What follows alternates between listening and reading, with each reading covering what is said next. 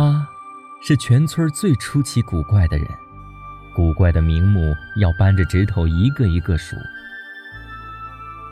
他当过国民党军队的上校，是革命群众要斗争的对象，但大家一边斗争他，一边又巴结讨好他。人们都说他是太监，可我们小孩子经常偷看他那个地方，好像还是满当当的，有模有样。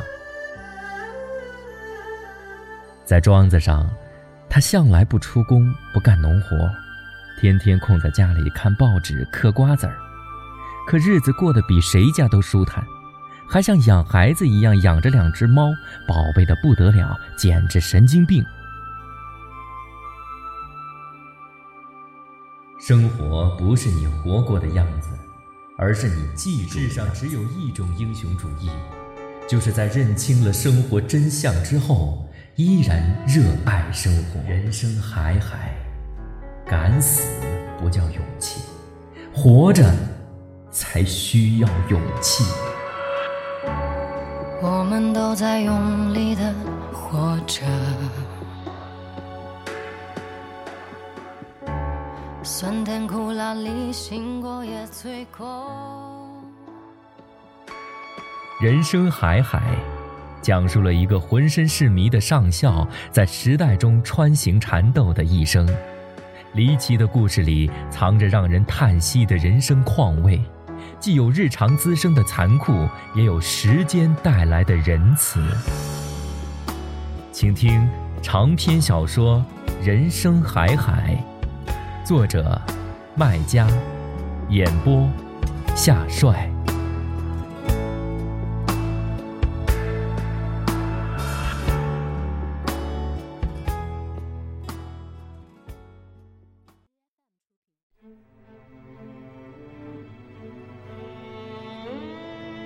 父亲临终前依然念念不忘，要我对小瞎子行个大善，还小瞎子一双手。辗转多年。当年的神医已然作古，父亲的遗愿，我只能尽心，尽不了力了。父亲去世多年后，我在网络聊天时，偶然遇到了可怜虫小瞎子。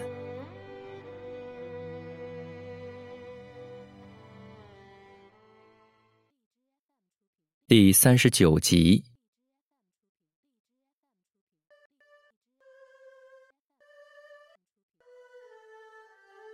有一天，我正在 QQ 上跟朋友说事儿，忽然一个叫可怜虫的新人直呼我名字，加我好友。原来他就是小瞎子。他的 QQ 头像是一只举着断翅的嗷嗷待哺的企鹅，也许是对他现状的某种暗示。手是废的，肚皮是空的。但现在他的精神世界是不会空虚的。因为有一堆人围着他，顶着他，他把自己扮成一位出身算命世家、精通阴文的算命先生，跟这人聊生死，跟那人谈舍得，说得头头是道，忙得不亦乐乎。他几乎无时不刻不在网上出没，像雇着几个替身，什么时间都在线，什么问题都能够对答如流。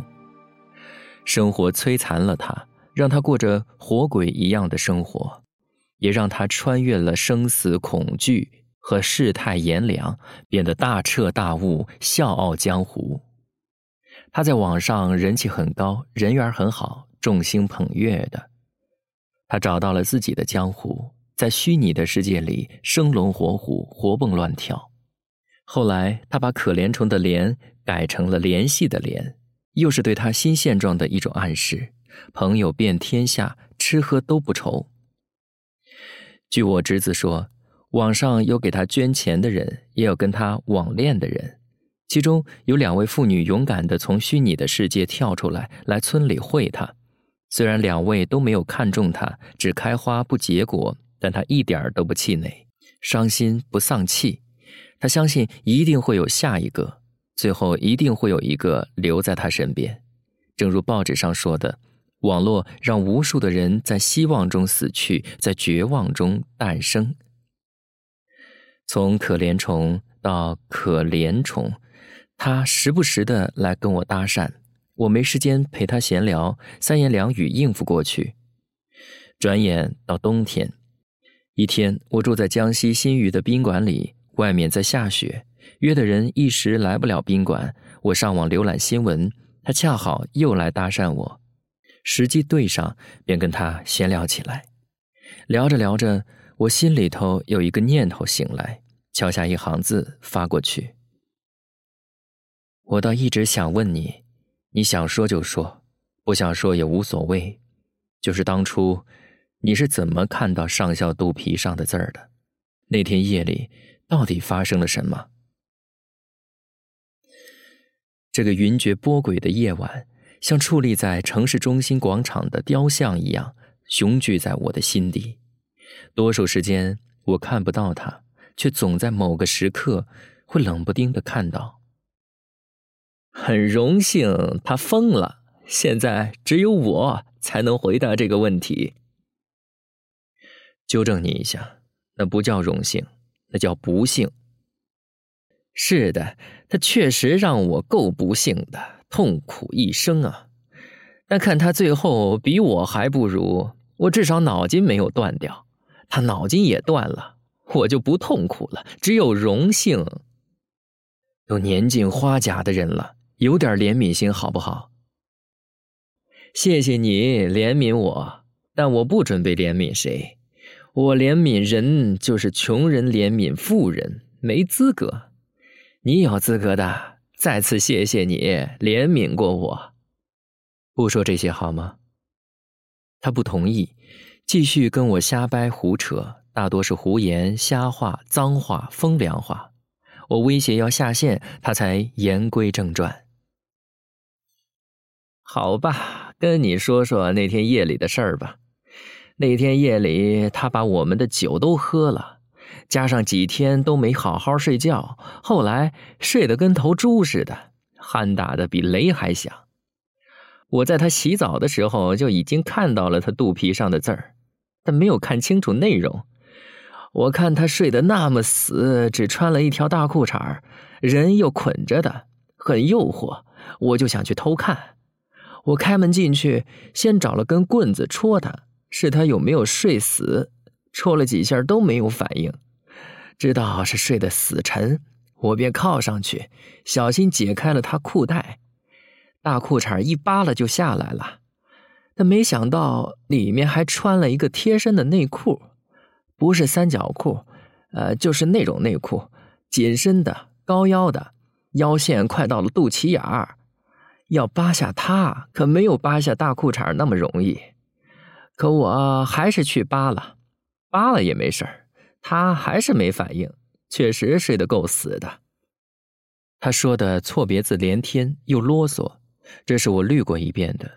他告诉我，那天虽然有月光，但屋子里还是很黑，根本看不清字儿。好在他带着手电筒，装了三节电池的那种，他一直捏在手里，万一上校醒过来，可以当家伙打他。后来事情恰恰就出在了电筒上。三节头的电筒雪亮，他好像对亮光特别敏感。我在照字儿的时候，他突然醒过来，一脚把我踹在地上。他力气大的你是无法想象，哗啦一下就把绑他的那个那个风车掀翻了。风车把刚站起来的我又压倒，还没等我从风车下面钻出来，他已经从捆他的绳子里挣脱出来了。对我一番拳打脚踢，最后用脚踏着审我。他问我看见了什么，我说我没看见什么。老实说，我虽然看见了那句话，但时间很短，加上又是繁体字儿，而且又是倒着写的，有的字儿上还有疤痕，我确实没看清那句话。至于箭头两边的字儿，我就根本没注意。我注意力全放在那句话上，所以呢，我是真的也没有看到。但他不相信呐，狠狠的揍我，威胁我，一定要我说。可我就是说不出来，怎么回忆都没用，一片空白。但他就是不相信。后来他在墙上写了一个繁体字“倒”，让我认。虽然我不学繁体字，但这字儿吧，我认得，因为街上有写“祖国宝岛台湾”的标语。想不到就是这个原因，我认识这个“岛”字儿，居然让他对我起了杀心。以前我一直觉得这不可思议，那个时候我也不知道什么有个女汉奸叫川岛芳子，我是上网之后才知道，这个人川岛芳子是个出名的大汉奸。这儿他说的尤为啰嗦。首先，他认定女汉奸就是川岛芳子。然后他分析上校对他下手的原因，认为“川岛芳子”四个字有三个简体字，而且笔画少，很容易一眼认下。唯一难认的是“岛”字。上校发现他认得这个字儿后，便认定他已经掌握了这四个字。可以想象，即使小瞎子不知道这是个人名儿，但必定会说出去的。私密处刻字，多稀奇呀！稀奇就要炫耀，说出去后自有人会知道，这是个女汉奸的名字。一个女汉奸的名字刻在那个地方，在那个大家政治嗅觉比狗鼻子都灵的年代里，这秘密像一颗炸弹，随时可能被引爆。上校怎么可能置之不管？必须把炸弹引线拆掉，否则他随时可能粉身碎骨。这个夜晚曾无数次的出现在我的噩梦和猜想里，但这些细节和情节是我怎么也想不到的。我认为他说的是实话，否则当初他哪需要胡扯什么鸡奸犯的瞎话？只要把女汉奸的名字捅出来，不管是不是川岛芳子，都可以把上校钉死在汉奸的耻辱柱上。所以，现在我的问题是。你明知道上校肚皮上的字儿跟鸡奸犯无关，为什么非要说他是鸡奸犯？哼，因为你爹是鸡奸犯。你胡说！你不信是吧？告诉你，千真万确。我要放一个屁，天打五雷轰。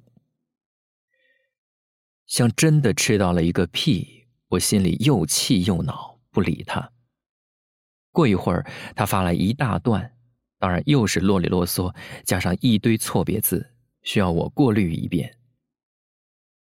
你知道的，你爹是不叫的狗最会咬人，平时都经常出手打人，何况老子动了他的奶酪。我回到村里最怕的就是见到他，我猜他一定会报复我的，对我下手。却想不到会下手那么狠，手段那么毒。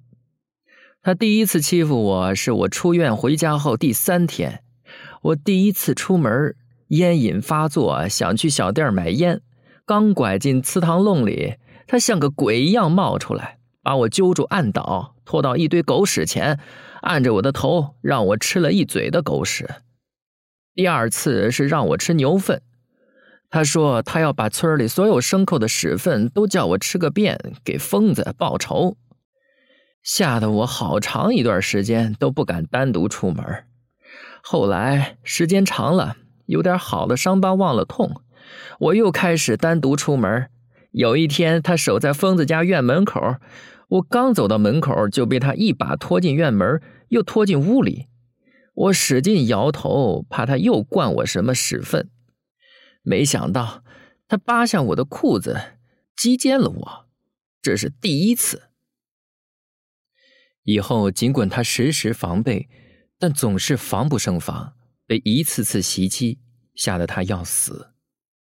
他说的有鼻子有眼，看得我要吐，要关电脑，又忍不住要看。那时候我不知道疯子身上有字儿是有罪的。但我从你爹鸡奸我这事儿上，我怀疑那些字儿一定跟鸡奸犯有关。我嘴不能说，手不能写，去说你爹的事儿，哪说得清啊？而疯子身上的字儿，不止我一个人看到，是什么字儿也没人知道。我便编出他是鸡奸犯那些字儿。他是鸡奸犯，大家自然会想到你爹也是鸡奸犯。村里本来对他们就有这方面的传闻。你爹以为我揭发不了他，想不到我放了个大招，这叫一箭双雕，一石二鸟。随后又是一串又笑又哭的表情符号。外面在下雪，四周一片寒冷，我心里却冒着火，咬着牙，把父亲让我给他找人看病的事说了一通，一边又臭骂他一顿。试想，如果他这些鬼话可信，父亲怎么会让我给他找人治病呢？以他的德行，手治好了，保证要打父亲，甚至还可能写状子告父亲。这怎么可能？父亲老糊涂，也不可能糊涂成个傻子，自取其辱。我真是气死了！父亲都死了，死者为大，他还不放过，还要作践他。父亲也真是瞎了眼，到死都还在要我给他找大师，搞得我没花力气去找，心里还好一阵内疚。我不指望他良心发现。但至少要占领道德高地，用强大的证据戳穿他的谎言。没有铁的谎言，只有铁的证据。证据面前，谎言就像他这个人一样，不过是个废物。想不到他更加放肆，编出更加厚颜无耻的瞎话。首先，我相信你说的，他私下也同我讲过要给我看病。其次，他相信我不会报复他的。因为我们好着呢，我们是一对儿。他最后把病也传染给我了，你想不到吧？你没有经历是无法理解这种事儿的。确实，开始我非常恨他，但后来事情在变的。当你完全被人抛弃，成了垃圾，猪狗不如，生不如死的时候，有一个人却需要你，对你九十九个好，只有一个不好，你会怎么样？你会咽下那一个不好，去好好享受那九十九个好，然后慢慢的，你对那个不好也就习惯了，然后就成瘾了。我就这样被他培养成了他想要的人。说实话，我一点都不恨他，因为没他供我养我对我好，我早饿死、冻死、病死了，死一百回都不够。我能活到今天，全托你爹的福。他为了供养我，把疯子的家底儿都掏空了，包括他的那个宝贝疙瘩，一皮包的用金子打的手术刀具，都被他偷了卖了。放屁！放屁！他妈的，就你这个样子，也配说金子？呸！我又不是没见过你以前的鬼样。一身臭，猪狗都不如，还有人供养你，鬼养你。我很清楚，父亲是怕你死了变成恶鬼对我作恶，才想对你讨个好，给我讨一个安枕。等你死了，去问老保长去吧。上校是不是鸡奸犯？不是，上校不是，哪来的父亲的事？混蛋！看看你在网上说的那些话，哪一句是真的？你整天鬼话连篇，不就是想骗财骗色？现在又想来敲诈我，见鬼去吧！我真有种冲动，想要对他破口大骂，但我明智的选择了愤怒的关掉了电脑。刚关上，又启动，连上网，用狠狠一键把他从好友名单里删除。好像只有在这样加强的程序和动作中才解气，好像这样是把他杀了，这样。才过瘾。杀死了吗？我得承认，没有。老实说，很难，像一个人要甩掉影子一样难。父亲担心他死后变成鬼来对我作恶，其实他没死就变成了我的恶魔了，老是偷鸡摸狗潜入我的心底，一口口咬着我，时时刻刻羞辱我。我想找一句报纸上的话来安慰自己，都找不到。找到的都不称心，好像都被虫蛀过。